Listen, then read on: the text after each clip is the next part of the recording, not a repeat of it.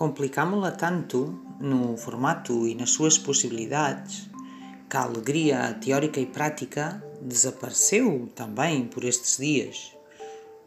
É agora uma entelequia, uma perfeição que poderemos experimentar quando e se tal e tal acontecerem, sendo que na equação o quando, o se e o e tal e tal e tal são todos incógnitas, eventualmente apenas decifráveis por mentes visionárias, leia-se quiromantes e afins.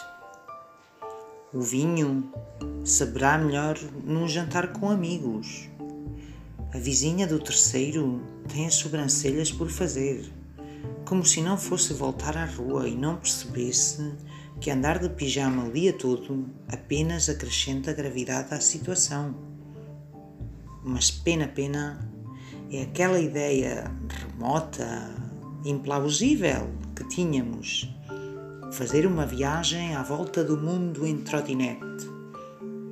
Sabe Deus quando poderemos voltar a sequer a pensar em algo que nunca iremos fazer. A alegria foi atirada para um layoff e deixou-nos, para dar conta do recado, a esperança, uma espécie de prima lingrinhas em segundo grau. É um desperdício planetário que o grande Benedetti já não esteja conosco. Ele ter-nos-ia mandado defender a alegria como uma trincheira.